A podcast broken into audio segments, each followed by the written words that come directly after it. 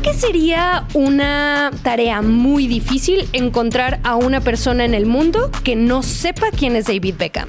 Y aún así, creo que nadie sabe quién es realmente David Beckham hasta hoy un interrogante para los que solo lo conocen de nombre. Amado y odiado, padre, hijo y marido, futbolista, exfutbolista, pero jamás lejos del fútbol. Un hombre que no se privó de nada, incluso cuando lo privaron de todo. Hoy develamos como nunca la historia detrás del ícono que hasta hoy sigue reinventándose. Sin más, les damos la bienvenida a otro episodio de Continuar Viendo. Un podcast de Netflix 99% para ti. A menos de que seas un paparazzi en los noventas, creo que este episodio puede contener algunos spoilers sobre la vida de Beckham, incluyendo resultados de partidos de fútbol históricos de los últimos 30 años. Y bueno, algún otro dato de las Spice Girls. Así es, Así de variada viene la cosa. Por eso reiteramos, si aún no viste la docuserie limitada sobre Beckham, hay cuatro episodios espectaculares esperándote en Netflix. Ahora sí, avisados y bienvenidos. Seguramente mucha gente que cree que este contenido no le interesa, que cree que este documental a lo mejor no es para ellos, que habla sobre un futbolista, que a mí que me interesa el deporte, pero creo que el caso puntual de Beckham es un pedo aparte porque no solo estamos hablando de un gran futbolista, estamos hablando de un ícono de la cultura pop, por lo menos 90 y 2000. Creo que esto tiene, ahora sí que, bien lo decías ahorita, Spice Girls, fútbol de los últimos 30 años, hay de todo. Y presente también, mucho presente. mucho presente. Ahora, yo era una de esas personas que creía que el fútbol era como, ay, güey, ¿sabes? Me gustaba jugar, pero no verlo. Pero creo que es un excelente icebreaker a la hora de tener conversaciones y hablar de Beckham no solamente es hablar de fútbol, habla, es hablar de una estrella que convirtió al fútbol en lo que es hoy. Sí, porque estamos hablando que en, esta serie hay material inédito que se filmó durante los últimos 40 años, tanto de la infancia de Beckham como de su carrera como futbolista, su carrera, por supuesto, como modelo, su matrimonio con Posh Spice y todo el rato, digamos, eh, los momentos turbulentos por los que pasó la relación, al igual que los momentos bonitos, fotos de la boda, videos. Abarca de verdad de todo. O sea, es más que un documental sobre un futbolista enfocado en el fútbol, creo tiene que ver con un documental sobre una gran celebridad. Porque estamos hablando de que hubo un momento de la historia en el que no había nadie que no supiera quién era David Beckham. Incluso creo que lo menciona el documental, que según hubo un reportero que dice haber encontrado a un señor viviendo en una loma encima del desierto que juraba no saber quién era. Él, pero se tardaron. Creo que además Beckham lo que sucede es que el tipo era tan guapo, bueno, es tan guapo que, estoy segura que si alguien intenta buscar una foto fea de Beckham en internet, no la va a encontrar. Es como Barney Stinson, que es como de tratas de tomarle un mal retrato. No, el tipo solo era guapo. O eh, sea, siempre. No solo era guapo, era disciplinado, eh, tenía además un ángel de llegar con la gente, de ganarse el carisma de sus compañeros. Además era un tipo que desayunaba fútbol, comía fútbol, cenaba fútbol, que toda su familia se enfocó en su éxito. Y aunque hoy está a sus 47 años retirado del de, juego del fútbol, no, no lo deja, no deja. Y logró hacer algo que ningún futbolista ha logrado hacer, que su carrera no termine cuando se retira. Justo. Eso ahora sí que eh, por toda clase de razones es un tipo del que vale la pena hablar, sobre todo siendo fan del fútbol, pero incluso si no, a nivel mediático da bastante eh, que rascarle.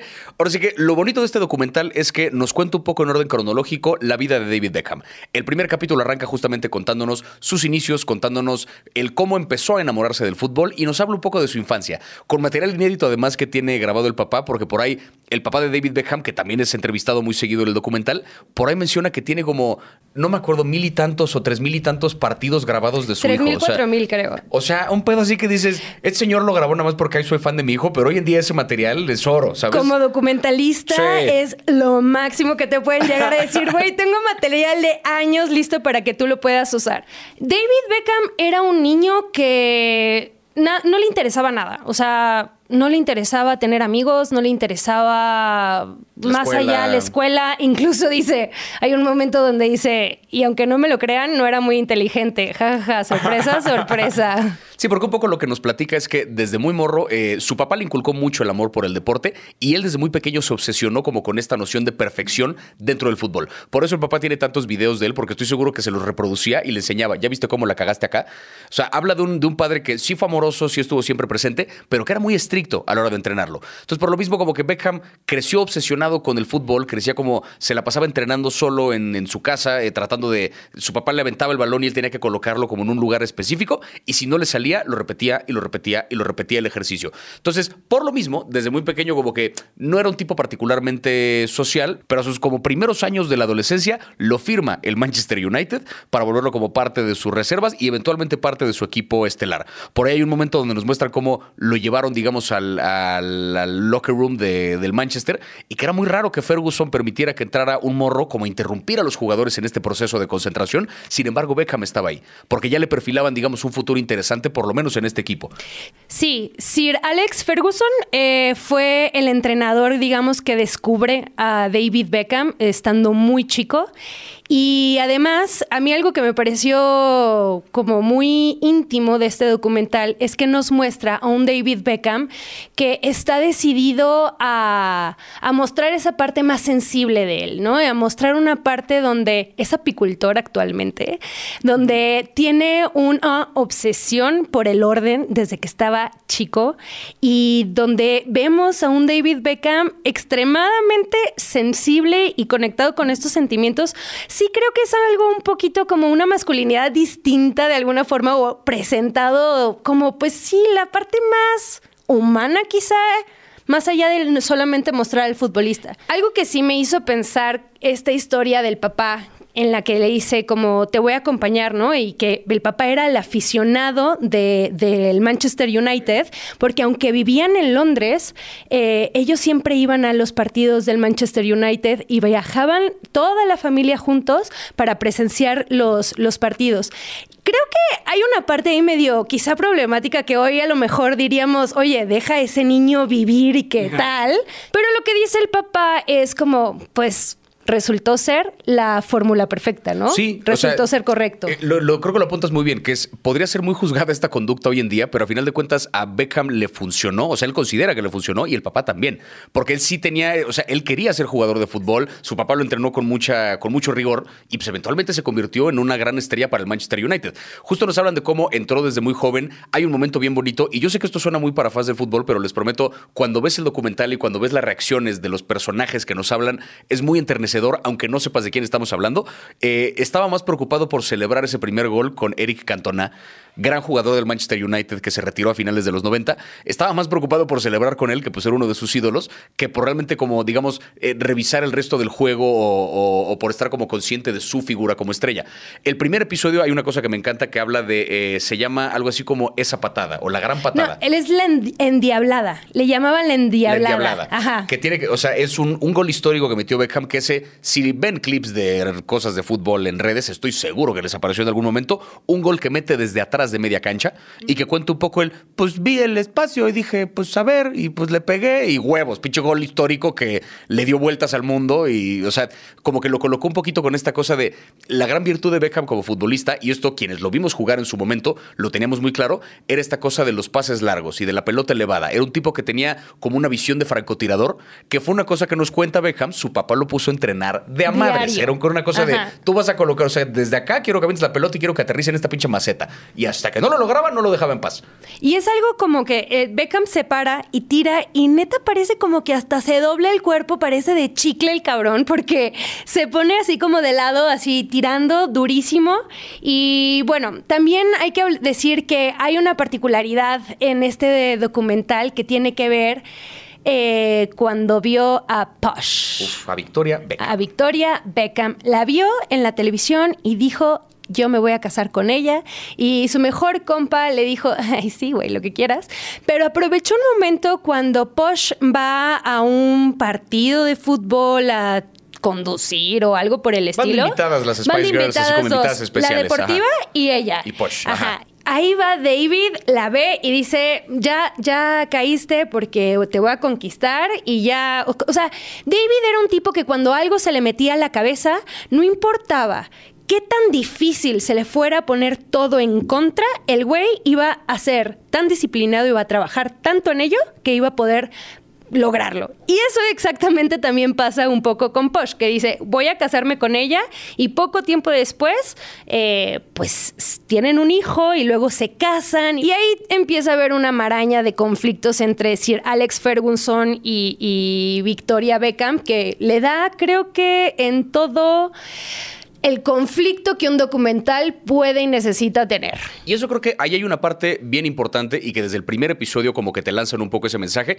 que tiene que ver con el precio de la grandeza. Me recordó un poquito eh, al documental que ya hablamos hace un tiempo de Arnold Schwarzenegger, que tenía que ver con esta cosa de, así como Arnold dijo quiero ser el atleta número uno y quiero ser actor y quiero ser gobernador y logró todas las cosas, David Beckham en algún momento dijo, pues yo quiero ser capitán del Manchester United y de la selección inglesa y me quiero casar con Posh Spice. Hizo las tres cosas. O sea, también era un güey que de repente apuntó hacia una meta muy específica y lo logró todo. Estamos hablando de un momento también de, digamos, a nivel cultura pop, el fútbol ya era un deporte gigantesco, ¿no? Eh, Para más referencia, el documental de la FIFA que habla sobre el crecimiento de este deporte vale mil por ciento la pena, pero, digamos, ya era un deporte eh, consolidado comercialmente como el deporte más grande del planeta. Estamos hablando de un jugador que era muy guapo, era un tipo que trabajaba también como modelo por fuera de lo que hacía en el fútbol, llegó a ser el jugador mejor pagado fuera de la liga, o sea, de la cantidad de dinero que cobraba como por acuerdos de publicidad, y en medio de esto, el tipo empieza a salir y eventualmente se casa con una de las Spice Girls, en un momento en el que eran el grupo pop más importante del planeta también. Entonces, juntas de repente a un ícono de la cultura pop en la música, con un ícono de la, un de la cultura pop en el fútbol, y se arma de repente una pareja poderosa. O sea, creo que la gente que no lo vivió en ese momento, creo que no dimensiona cómo eran, eran como la pareja real, eran más importante que la pareja real. O sea, desde Lady D y este otro pendejo, no había una pareja igual de importante como la de Victoria y David. Era así de, de, crucial. Y por lo mismo, dentro de esta grandeza que venía con ese nivel de fama, que era la pareja como más cotizada, que todo el mundo los veía, cuando viene el mínimo error es cuando las cosas se van a la chingada, porque entonces, así como digamos te celebran cuando estás arriba, te vas a, te vas a caer desde muy arriba cuando te tumban. Y viene este momento de la expulsión en el Mundial. Ahí lo que pasó fue que estaban en octavos de final y era un partido contra Argentina. Y, ¡ay! Este silicón, o cómo Simeone. se llama, Simeone. El Cholo Simeone, es director el Chole técnico del Simeone. Atlético de O sea, es que neta, o sea, es tan falso, tan falso el güey que neta silicón. O sea, aquí Nuestro tenemos reacciones, aquí tenemos reacciones.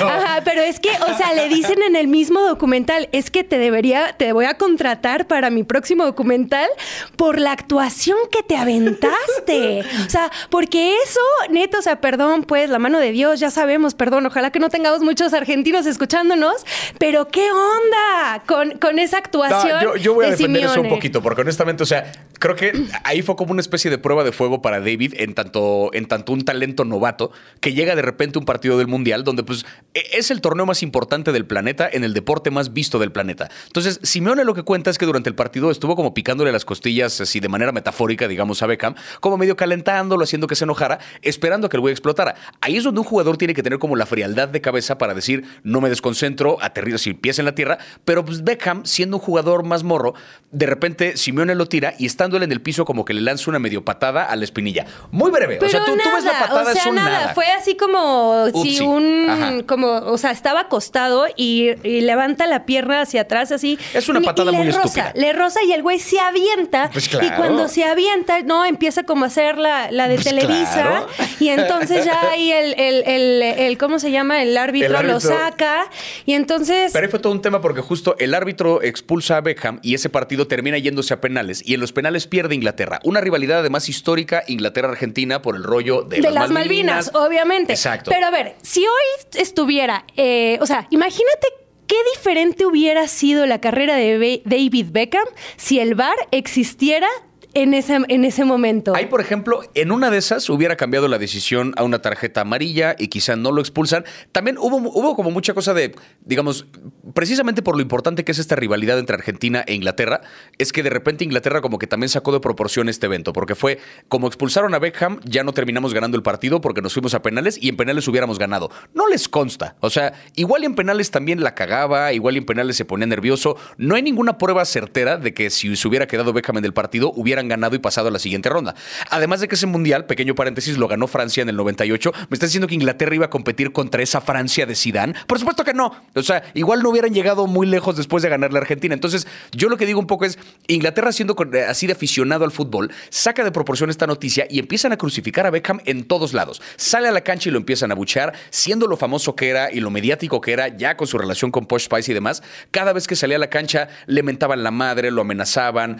No, le pusieron el, le hicieron un dummy y lo colgaron en un pub en no sé si en Manchester o en Londres, pero lo pusieron, o sea, lo, lo ahorcaron y toda la gente lo agarró de monigote, claro, porque él había construido su imagen tan pública y al hacerlo tan público, ¿no? Y lo que alega Sir Alex Ferguson es que lo que quería era que David se concentrara nada más en el fútbol. Y al haber hecho ya su contrato con Adidas, que fue un contrato de por vida, eh, o sea, todos estos elementos al, al hacerlo tan público dijeron, es que saben qué, vámonos contra la cara bonita, porque este güey es solamente una cara bonita que no puede y que, y que le queda demasiado grande el liderazgo del de, eh, equipo de Inglaterra. Y que en ese momento él ni siquiera era capitán, pero era como el gran talento, la gran estrella, digamos, que llegaba como recién ingresado a la selección. Sí, pero, después, él, después él es el, capitán, y aún así le queda demasiado grande, porque lo que se nota muy cañón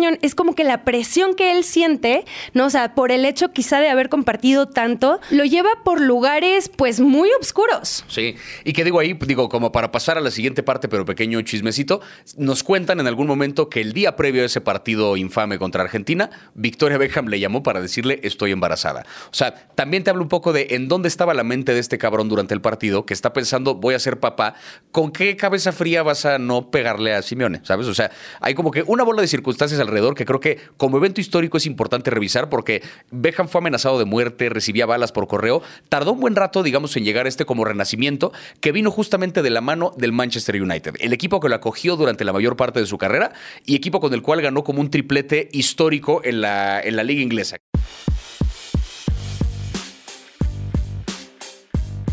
El personaje que aparece en el documental, que es la recepcionista del Manchester United, que me parece demasiado acertado meter algo, un aspecto así, es una señora como de ochenta y tantos años que te va diciendo el tipo de cartas que David Beckham recibía y, tienen incluso ahí, me parece que algo que hace Manchester United, y lo resalta en el documental, es que hicieron lo que las familias hacen. ¿no? Acompañan cuando te equivocas, y sales adelante y no hay pedo y todos vamos juntos contra el mundo.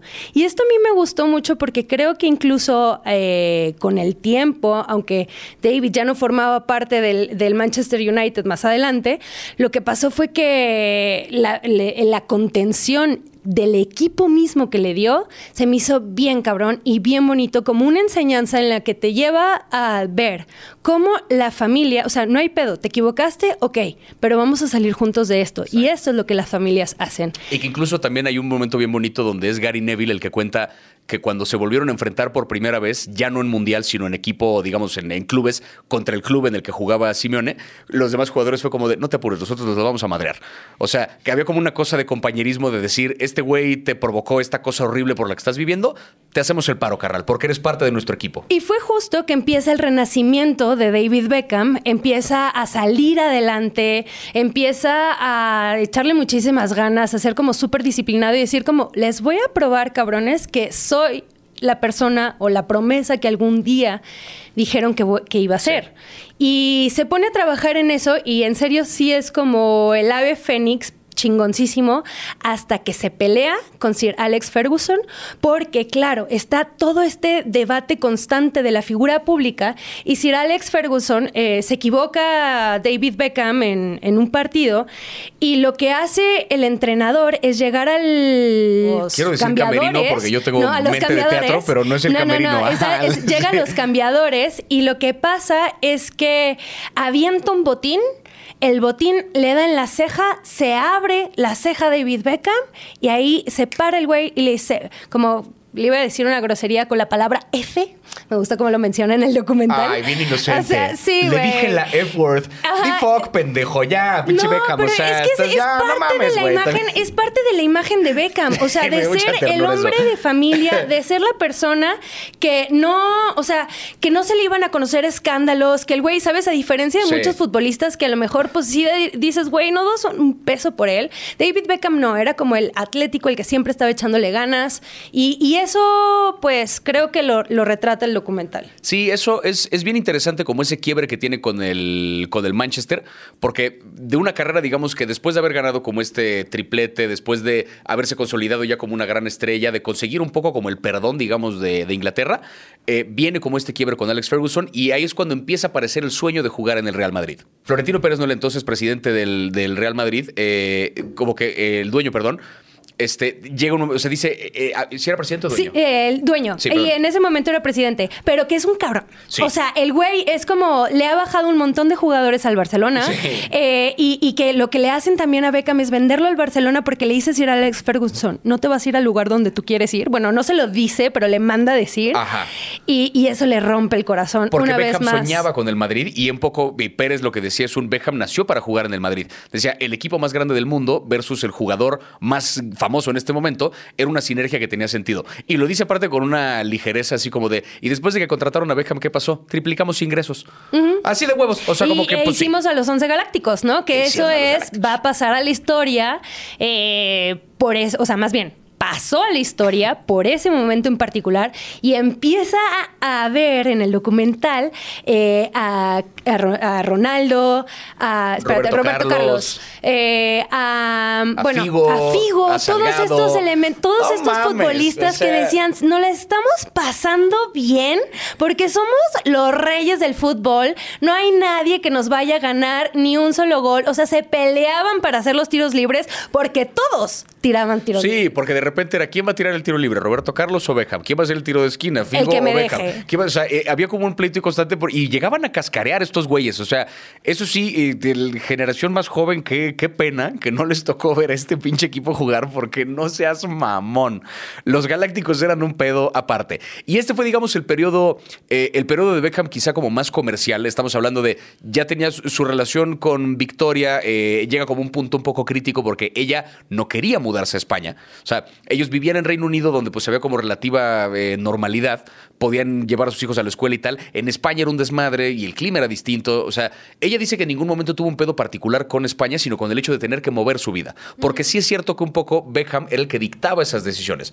Hay una cosa A que ver, Victoria cuestiona que- mucho durante no. ese rato, que es de repente él decidía nos vamos a mover para acá y es un Y ¿qué que pasó, dijo, carnal? O yo sea, antes tenía mucho más fama que él y podía tener más voz que, Claro. que David, pero eh, después de que decide tener familia, se embaraza y todo esto, ella queda un poco como relegada y eh, pues ahí está ese momento en donde se va a España y dicen, o sea, no sabemos esto si es verdad o es mentira, pero que dijo en alguna entrevista o algo por el estilo que España olía ajo. Y si quieres joder a algún español, critica su comida, dicen en el documental también. Sí, entonces eh, hubo mucha gente que se encabronó con Victoria porque era como una cosa de, de malagradecida, de por qué, o sea, llegan a este país que los tan cabrón y pues ella como que se volvió un poco el enemigo, tristemente, eh, cuando seguramente fue sacado de contexto este pedo. Estamos hablando además de la era dorada, justo de los paparazzis, de estos chismes, de los rumores. No había celulares. No había celulares, entonces justo como eh, era muy cotizada las fotos de Victoria y David peleándose o de sus hijos. Viene este episodio también escandalosísimo donde hay justo hay un escándalo sexual donde se empieza a ver como un rumor de que David Beckham le había puesto el cuerno, que era una cosa muy cabrona de cómo más de una vez le preguntaban y que tiene que ver con esta noción de masculinidad que hablabas al principio. Más de una vez le preguntaban a David, cabrón, eres el jugador más guapo del planeta y eres rico y no sé qué. ¿No, no te da pena como todas las mujeres de las que te estás perdiendo? Y él como de, estoy casado, cabrón. O sea, ya... Sí, off, pero o sea- ahí el tema es que Rebeca Luz, que es- era la asistente personal de David Beckham, dice, o sea, lo que sucede, él no niega en el documental que no haya pasado. Lo que dice es que eh, últimamente esos son detalles de nuestra vida personal. Y como no lo niega, pues pienso que si Que no igual y lo sí ocurrió. Sí ocurrió. Y lo que pasa es que Rebeca Luz lo que hizo en un en un show, o sea, como que le dijeron de que a ver, voy a voy a platicar sobre tu tu affair con David Beckham y la morra dijo, "Pues me le voy a adelantar a los a los tabloides."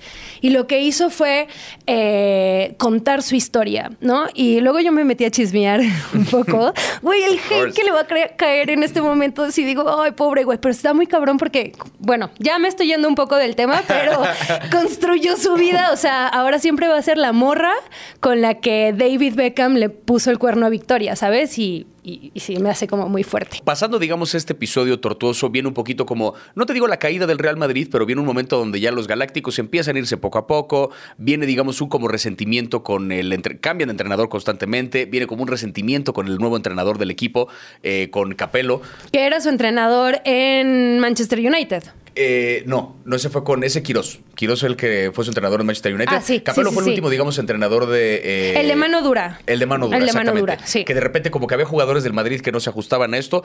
De repente meten a la banca a David Beckham durante un buen rato y ahí es donde empieza a circular y esto fue una cosa, creo, a nivel comercial de lo más histórico que hizo David Beckham, estando en un momento de su carrera en el que todavía le quedaban varios años de jugar, o sea, estando como en el peak físico y donde todavía podía aspirar una carrera importante en Europa, le llega la oferta de moverse al LA Galaxy.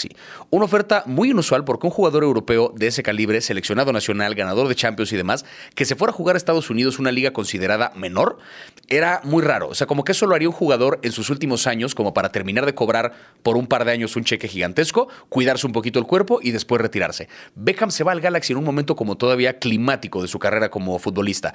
Llega al Galaxy, Victoria está feliz porque, digamos, ese movimiento a Los Ángeles le cae muy bien como celebridad, ¿no? O sea, que dice, cuando vas a comer con David Beckham un restaurante, nadie te pela si entra Tom Cruise. Claro que sí. O sea, estás en un mundo de, de superestrellas y como que había mucha mayor privacidad en una bola de sentidos, pero eh, Beckham, digamos, a nivel comercial fue un movimiento bien raro porque sí cobró una millonada, pero también a nivel futbolístico ve una liga que de plano no tenía el nivel. O sea, te muestran fragmentos de los partidos y era como de... Y se va nada más tres meses. A mí lo que se me hizo Sí. muy cañón es que en este momento empieza a ser como un ida y, una ida y venida entre, creo que se va al Inter. Se va al Inter de Milán, De Milán. para poder jugar, porque le exigía jugar en un equipo europeo para, Para poder poder- jugar en la selección. Ajá, de Inglaterra. Y entonces, pero yo siento también que ya estaba preparando como, o sea, sí viene desde el deseo de poner a su familia, y esto me parece que también lo señala él, dice, cuando llega al Galaxy en una conferencia de prensa, a diferencia de cuando llegó al Real Madrid, que dijo, eh, el fútbol va primero que la familia, esta vez dice, la, la familia va primero que el fútbol. Y entonces es una decisión donde él públicamente le está diciendo a Victoria, te estoy escogiendo a ti. Sí. Cosa que también, de nuevo, o sea, una relación así de mediática, estos momentos son clave para entender ese chisme y ese matrimonio que lleva toda la vida. Cuando se va al Galaxy, ahora sí que Beckham pasa estos primeros meses, regresa a Europa para jugar a la selección, luego regresa al Galaxy como para resarcir un poco el daño porque Estados Unidos sí se quedó como, güey, te dimos todos estos millones y de repente nos dejas otra vez. El conflicto ¿Qué con pedo? Donovan. El conflicto con Donovan, que Donovan dijo públicamente que decía que David era un irresponsable y dice algo bien bonito, el, el, due- el presidente del Galaxy le dice a Beckham, que los tiene a él y a Donovan juntos y le dice, carnal, para que entiendas un poquito, para Donovan, el Galaxy, este es su Manchester United. O sea, este es el equipo en el que él cree, el equipo en el que él creció, el equipo que lo ha acogido, entonces, o sea, necesitas ponerte las pilas. Cuando Beckham entiende esa relación es un, claro, esto es importante para ti, te voy a respetar el esfuerzo. Y viene un momento donde el Galaxy no deja de ganar la liga eh, local, o sea, triunfa y triunfa y triunfa y triunfa. Ahí es donde Beckham sí se convierte un poco en el mesías de la liga americana, porque entonces trae toda esta atención a la MLS. Yo me enteré de la existencia de una liga de fútbol eh, gringa cuando Beckham se fue al Galaxy. Igual que estoy seguro que mucha gente lo vivió así. Pasando ese tiempo, después como que no se quiere retirar todavía. Pero ahí, hay una cosita que me gustaría también como eh, señalar, que lo que hacen es levantar al equipo, pero lo levantan en una cuestión de que se enfrentan eh, directamente en los tabloides, ¿no? Y eso es importante, Sí. porque nunca, o sea, hasta el momento, antes de sentarse eh, con el dueño o el entrenador del, M- del Galaxy. eh, lo que hace es que les dicen, a ver, ustedes son equipo y ustedes salen adelante. Y eso a mí me gustó porque pues se ponen a decir, son colegas y vamos a salir adelante. Y una vez que ya logra hacerlo su cometido, ok, ahora sí me voy a ir al Paris Saint Germain, se va, ¿no? Y que me gusta mucho con este juego que está pasando un poco con Messi, Eh, Sí. Ahora, eh, Sí, de- sí, de- sí. que es en realidad la razón por la cual estamos hablando hoy de David Beckham. Sí. ¿no? El, más adelante hablaremos de eso. Pero eh, pues se va al Paris Saint Germain y ahí es donde siente que ya su cuerpo dio lo que tenía que dar, que ya no está jugando bien, que ya está viejo, pues, y que se tiene que retirar. Y cuando se retira, rompe en llanto y él mismo dice, no me pude controlar, ¿no? Y para mí esto es bien bonito porque se ve que Beckham sí es alguien que siente un chingo, ¿no? Y que, y que lo, no, no, no pudo controlar las Claro. lágrimas, de decir, viví para esto, hice tanto tiempo esto y se pone a llore y llore y llore en la final. Sí, y eso es muy bonito, toda esta, eh, como la relación con Victoria y esta, esta cosa con entre el Galaxy y el PSG. Eh, cosa importante también, perdón, que me faltó mencionar ahorita con lo del Galaxy, que es cuando Beckham llega, y esto es también parte del perfeccionismo que lo caracteriza, él llega como la grande estrella de Europa a una liga que, por la que nadie daba dos pesos. Llega con una presión de que aquí tiene que ser extraordinario a la de a huevo. No puede darse el lujo de ser medianamente bueno, tiene que ser el que rescata este deporte porque ya le pagaron tanto. Por eso pasa por un momento turbulento, pero luego levanta la liga, levanta el equipo. Tengo yo entendido que desde que él firmó con el Galaxy ya estaba como el, el entendido de cuando te retires del fútbol puedes ser dueño de un equipo. O sea, puedes tú montar tu Inter de Miami, por ejemplo, cosa que ya hizo. Eh, y después se va al PSG ya como a nada más a ser necio, a no retirarse, pero como dices, eventualmente se retira. Hay una cosa bien bonita cuando Victoria dice, aplicó un David Beckham special, que de repente nos dijo, vamos a París. No seas cabrón, güey, ya vamos de regreso, pero pasado ese, digamos, ese retiro, eh, el documental, y esto lo apunta bien bonito, que es al día siguiente de que, de que ya es oficial el último partido de David Beckham, este momento súper emotivo, llora en la cancha, sale por última vez de la cancha con un estadio ovacionándolo, al día siguiente viaja a Miami a anunciar formalmente el soy dueño de un equipo de la MLS. Y ahí hay una cosa cabrona, porque cuando David Beckham se hace dueño del Inter de Miami, el equipo valía, estoy aventando el número medio a lo pendejo, pero lo vi un poquito, eran, eran de- dentro de las primeras cifras de los millones. Hablo como de a lo mejor 12, 15 millones de dólares, algo así valía el equipo. En este momento, así que estamos grabando este episodio, habiendo ganado el Inter de Miami eh, la, la- este, la League's Cup con Messi como capitán, el equipo vale más de medio billón de dólares. Lo que O sea, toca, lo hace oro, como hijo dice. de su puta madre. O sea, como que llegó y de repente fue este equipo que no vale tres pesos, me voy a hacer dueño. Algún día voy a contratar a Messi. Nah, no mames, güey. Mocos. Y llega Messi y, o sea, ganan este torneo gigantesco y Beckham sigue dando de qué hablar porque se va a volver, o sea, ya es multimillonario, se volvió aún más siendo dueño de este equipo y de pronto resulta que el MLS es una cosa que todo el mundo le pone atención precisamente por la presencia de Messi, pero todo esto lo empezó el legado de Beckham.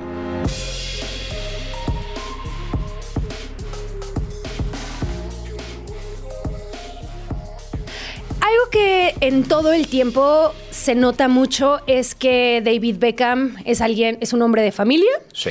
Eh, Victoria también lo es y siempre está como esa negociación constante entre el trabajo y la familia, el trabajo y la familia. Yo quiero saber hoy, Javier, eh, ¿qué team eres? ¿Team Victoria o Team Sir Alex Ferguson?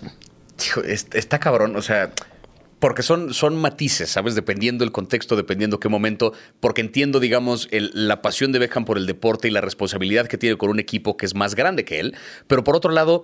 Yo, digamos, en este momento así de bote pronto, yo te respondería Team Victoria.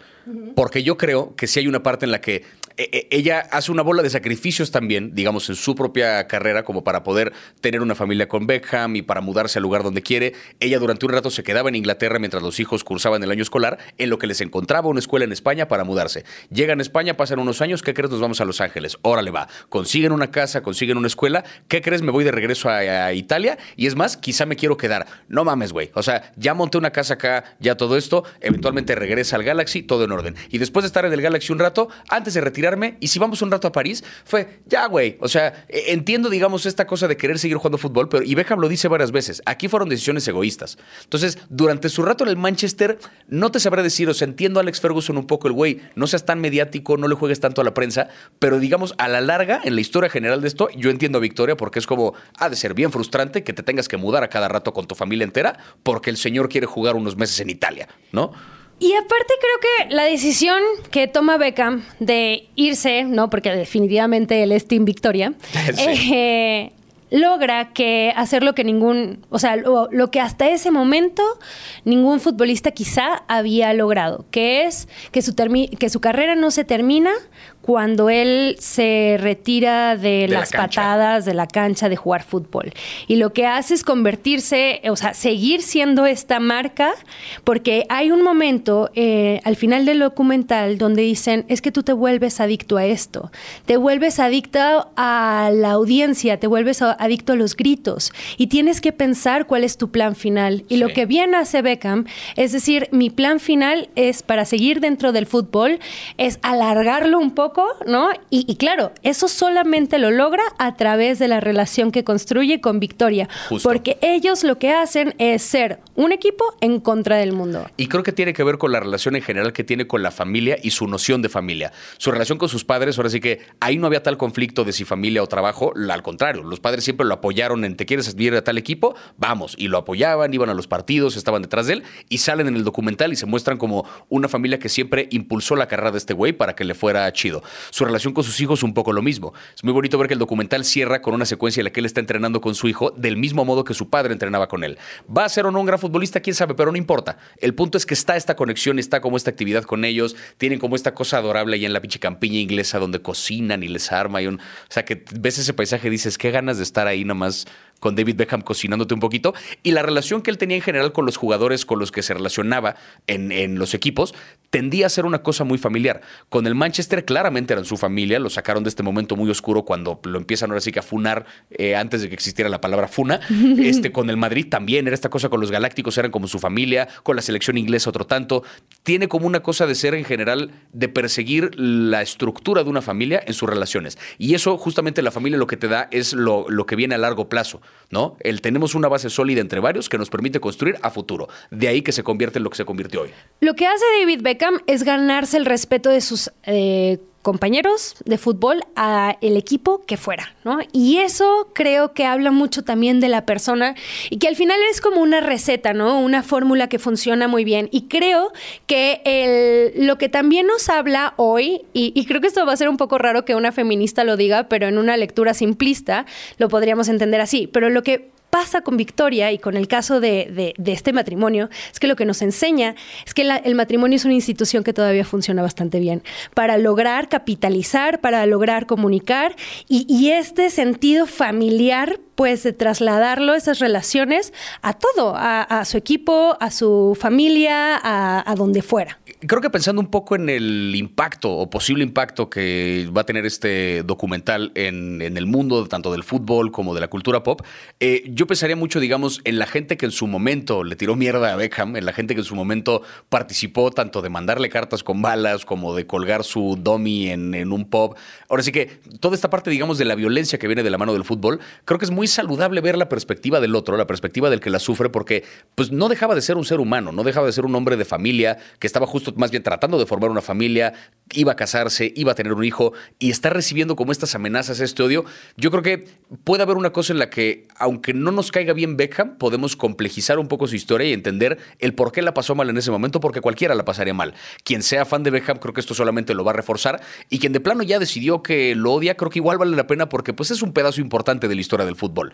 Yo pensaría que a nivel, a nivel impacto que puede tener, ahora sí que esto va a resonar con las historias que se van a contar pronto sobre Messi y sobre otras figuras que llegaron a la liga americana y que bueno, hay toda una historia ahí. Pero sabes una cosa, Eh, este documental va a trascender la figura y la imagen de David Beckham, porque actualmente estamos en una situación rarísima del fútbol. Me pregunto si es que va a haber otras figuras eh, como Beckham en el futuro, ¿no? O sea, Cristiano Ronaldo, pues ya se fue a Arabia Saudita, creo.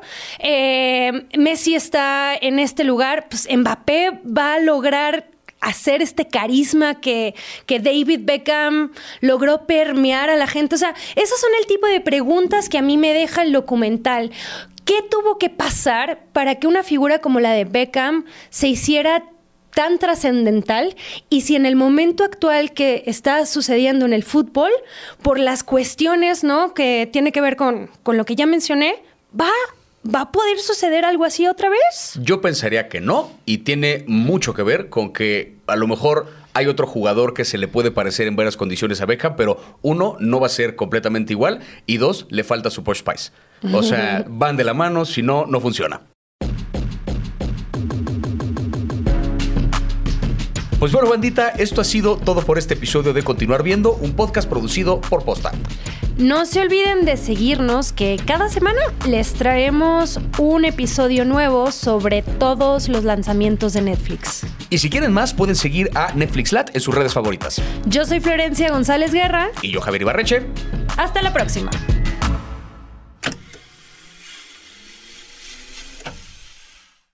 ¿Sigues ahí? Si te quedaste con más ganas de contenido sobre fútbol, yo no dejo de recomendar el documental Los entresijos de la FIFA, una serie documental de pocos episodios que cuenta la historia un poco de cómo se formó la FIFA como institución, pero particularmente la historia que hay detrás del Mundial de Qatar 2022.